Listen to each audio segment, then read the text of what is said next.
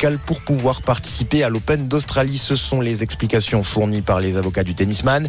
Le visa du numéro 1 mondial a été, on le rappelle, annulé. Mercredi, il se trouve depuis dans un ancien hôtel transformé en centre de rétention dans l'attente de l'examen de son recours prévu lundi. La SNCF, pendant ce temps, réorganise son trafic. Elle va supprimer 10% des TGV et 20% des intercités la semaine prochaine.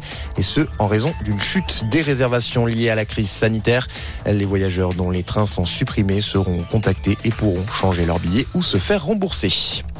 L'actualité à la mi-journée, c'est aussi ce drame. La nuit dernière, en Seine-Saint-Denis, un homme a été placé en garde à vue, soupçonné d'avoir tué à l'arme blanche sa femme et son enfant de deux ans.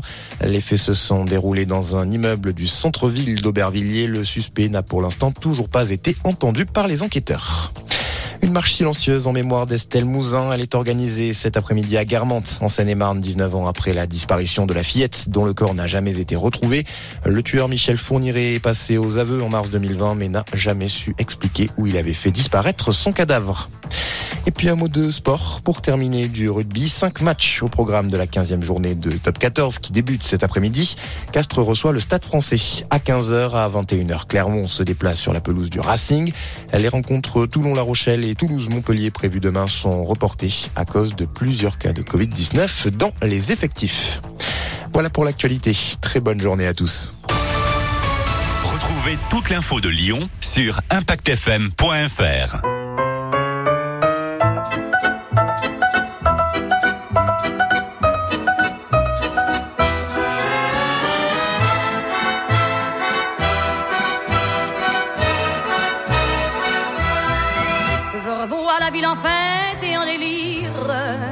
suffoquant sous le soleil et sous la joie. Et j'entends dans la musique les cris, les rires qui éclatent et rebondissent autour de moi. Et perdu parmi ces gens qui me bousculent, étourdi, désemparé, je reste là. Quand soudain je me retourne, il se recule, et la foule vient me jeter entre ses bras.